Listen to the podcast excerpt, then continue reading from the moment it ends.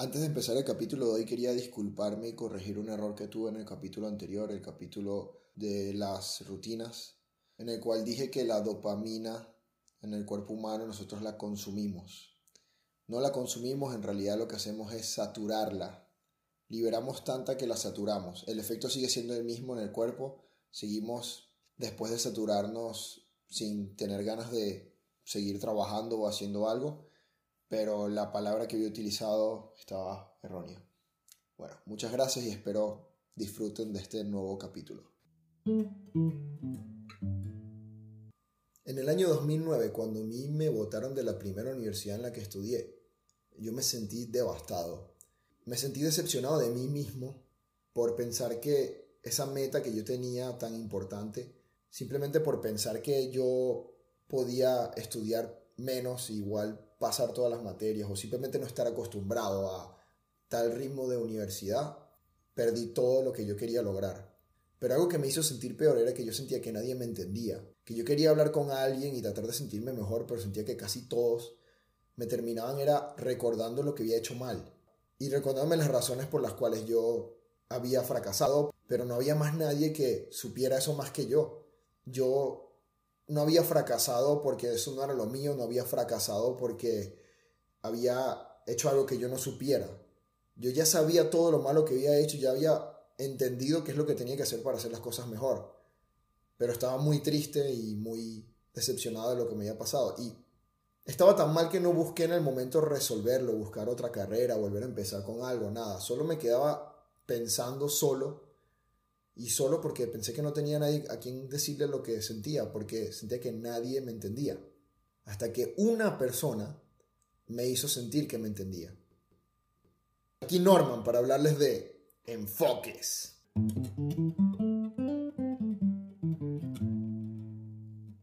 Una de las perspectivas más importantes y a veces de las más complicadas para una persona de, de entender o de tener es la empatía. El poder entender a otra persona, entender qué está sintiendo en una situación específica que está pasando en el momento. Y esto es muy poderoso no solamente porque te acerca de forma positiva a otra persona, sino porque te hace entenderla muchísimo mejor. Y al entenderla mejor también puedes entender muchísimas otras cosas relacionadas con estas personas, muchísimo más. Puedes sentir la igualdad, puedes sentir eso que yo siempre digo de que los demás tenemos que tratarnos a todos como igual puedes entender qué enorgullece a una persona, pero también que le hiere el orgullo, que probablemente puede ser distinto a lo que te enorgullece y te hiere a ti. Y puedes dejar de ver a los demás como privilegiados enfrente de ti. Y también puedes saber si cuando tú estás en una conversación, en realidad estás teniendo esa conversación con una persona o simplemente es un monólogo que la persona se está dando. Porque a tú el entenderlo más internamente, puedes saber en realidad cuáles son sus intenciones cuando te está hablando en una conversación. La empatía sirve y es una herramienta que todos deberíamos tener. Nos ayuda a acercarnos más como humanos en vez de seguir separándonos en países y en culturas. Pero mucha gente dice que la empatía es, bueno, es ponerte en los zapatos de otra persona que es decir, como que qué harías tú o qué sentirías tú si tú fueras esa persona. Pero eso no es todo. Tú no puedes simplemente ponerte en los zapatos de otra persona porque tú no eres esa otra persona.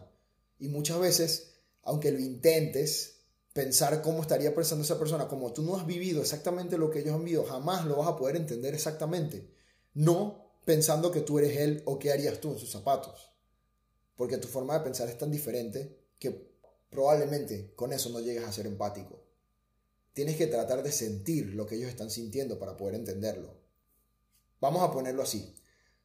Si tú te mareas cuando vas al mar, cuando estás en un barco, y no te gusta ir a la playa porque la piel se te empegó hasta después de, después de salir del agua, o porque los mosquitos te molestan mucho, o porque le tienes miedo a los animales marinos. Cuando alguien te diga que está muy, muy triste porque no ha podido ir a la playa, tú no lo vas a entender incluso poniéndote en sus zapatos, a poder entender, porque a ti no te gusta. Nunca vas a poder sentir lo mismo. Lo que quiere decir que esa persona tiene unos problemas que tú no puedes sentir, pero también tienes que pensar que esa persona puede que no tenga los problemas que tú tienes.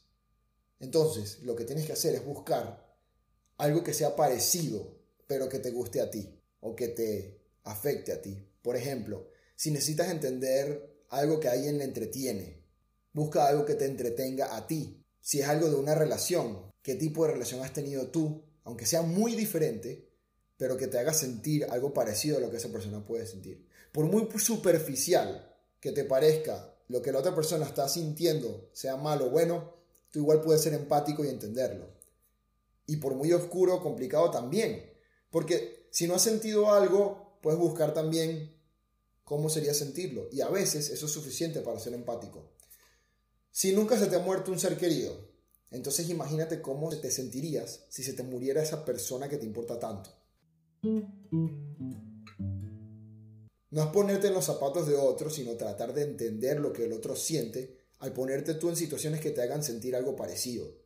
Y si de ninguna forma puedes comprender a la otra persona, de todas formas puedes ser empático solo con decir, no tengo idea de lo que tú estás pasando, porque no lo he vivido y no tengo nada que yo pueda relacionar para decir que he vivido algo parecido.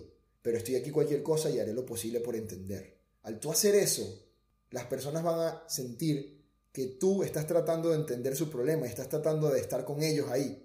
Y ya con eso estás siendo más empático. Puedo poner un ejemplo volviendo a la historia que estaba contando. La persona que por fin a mí me hizo sentir que alguien me entendía fue mi abuela.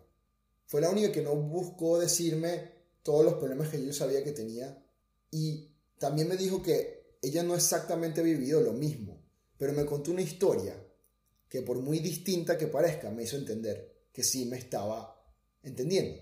Ella me contó que ella una vez creía mucho en el Partido Comunista al punto que llegó a resguardar guerrilleros en su casa. Y llegó un momento en el cual ella estaba tan metida en el Partido Comunista que le empezaron a mostrar videos y vio que tenían que matar gente y que había gente muriendo. Y en ese momento se dio cuenta que había tomado una mala decisión y se salió de eso. Pero ella sintió toda la decepción de ella no haber logrado lo que ella quería y de haberse engañado con algo que no era. Y aunque la historia fue tan diferente, al ella contarme eso, yo sentí que sí entendía por lo que yo estaba pasando. Y eso fue tan poderoso que me hizo sentir un vínculo mayor con ella. Y me hizo entender en ese momento lo importante que era ser empático. Que por mucho que tú le hablaras a otra persona por su bien, si tú no estabas demostrándole que tú estás entendiendo lo que ellos están viviendo y le estás simplemente diciendo de nuevo las cosas por las que lo hizo mal o las cosas por las cuales tienen que seguir adelante, pero eso solamente le da más presión a las personas. Las personas lo van a ver de una forma negativa, pero si tú primero les demuestras contándoles algo que tú hayas vivido, que te haga entender lo que ellos están viviendo, que tú eres empático con ellos, luego le puedes decir cualquier cosa y te van a escuchar más. No van a sentir que lo estás haciendo por algo malo, sino que los estás más bien buscando ayudar. Podemos dar un ejemplo de una nación entera que utilizó la empatía para cambiar la forma en la que la cultura estaba siendo destruida por culpa de las drogas. En Suiza, a los drogadictos de sustancias muy fuertes, sea éxtasis, sea heroína, cocaína, no los tratan como en el resto de los países. Siempre tratan de tratarlos bien, reduciendo el impacto negativo que ellos puedan tener en la sociedad al saber que hay una persona que es adicta, ellos pueden ir a una casa donde pueden obtener sus sustancias y seguir en su estado sin molestar a nadie.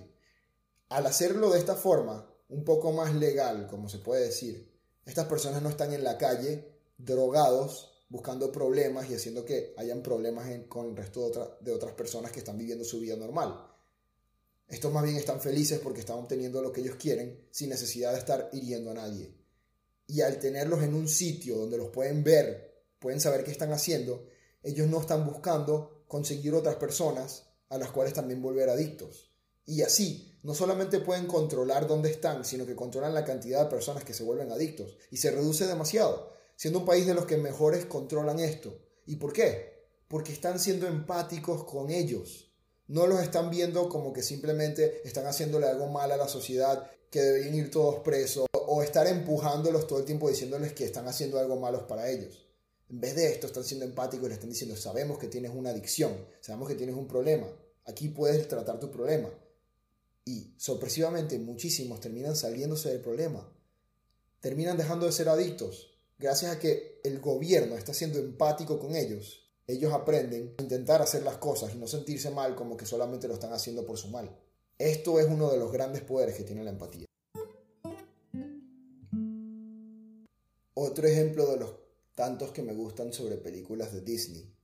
Tenemos el ejemplo de La Bella y la Bestia. Al ellos conocerse no se entendían para nada. Siempre estaban discutiendo, peleando. La bestia tenía a la bella encerrada y la bella lo veía como un monstruo. Pero en un momento que Bella se la trata de escapar y la agarran unos lobos, la bestia la salva. Y al volver, Bella se pone a curarlo. Y mientras lo cura, empiezan a conversar. Y en ese momento empiezan a entenderse.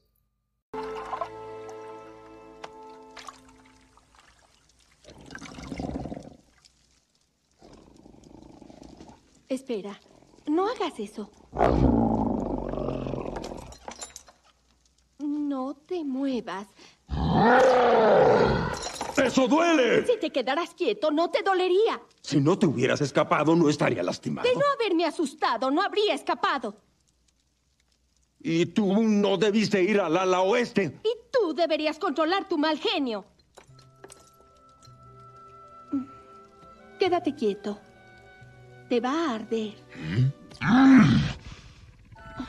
Por cierto, gracias por salvar mi vida. De nada. No se entienden aún completamente, pero la bestia empieza a entender que él tiene a Bella atrapada, así como él se siente atrapado en esa maldición que tiene encima. Y Bella empieza a entender lo mucho que es incomprendida la bestia, así como a ella no la comprenden cuando intenta aprender tanto y leer tanto alrededor de personas que no están interesadas en los libros y cosas que ella quiere. De esa forma empiezan a ser empáticos entre los dos y al entenderse mejor terminan teniendo una historia de amor. Desde lo más minúsculo hasta lo más trágico, siempre puedes buscar la forma de ser empático relacionándolo con las sensaciones que tú hayas tenido o que tú hayas vivido.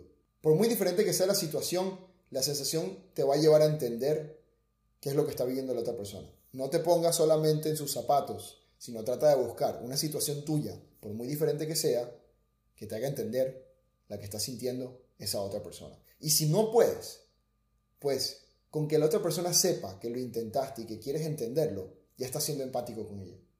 Y sea para ayudar a la otra persona o para entender sus razones y tú lograr algo que tú quieres. La empatía abre demasiadas puertas. Piénsenlo así, así como yo tuve a mi abuela, que sentí que era la persona que más empatía tenía para mí en ese momento. Cada uno de nosotros tenemos una persona que es empática con nosotros, que quisiéramos tener una persona que fuera empática con nosotros, con la cual podamos conversar. Así que si sabemos que nosotros queremos o podemos y, o nos encanta tener eso, también podemos entender que los demás también. Y ya con eso estamos siendo empáticos con la mayoría de las personas. Muchas gracias por escuchar este capítulo, espero que les haya gustado. Si tienen algunas preguntas, si creen que lo que dije no tiene sentido o que algo no estaba claro, por favor escríbanme a normanusb en Gmail y hasta la próxima.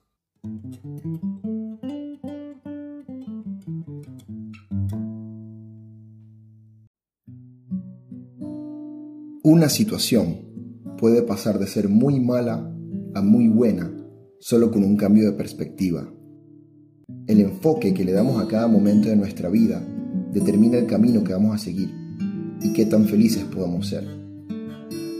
Me llamo Norman Dependiendo de con quién hables te dirá que soy muchas cosas diferentes. Es cierto que soy multifacético, pero sobre todo soy humano. Un humano que le gusta reflexionar sobre el enfoque que le damos a la vida. En este podcast hablo sobre mis experiencias y qué enfoque le he dado a cada situación para llevarlo lo mejor posible, tanto para mí como para los demás involucrados. Te invito a que escuches lo que tengo que decir en manera de reflexión ¿Quién sabe? A lo mejor te encuentras con un buen tema para discutir o para ser parte de tu vida. Sin importar el caso, Gracias por tomar el tiempo de escuchar Enfoques.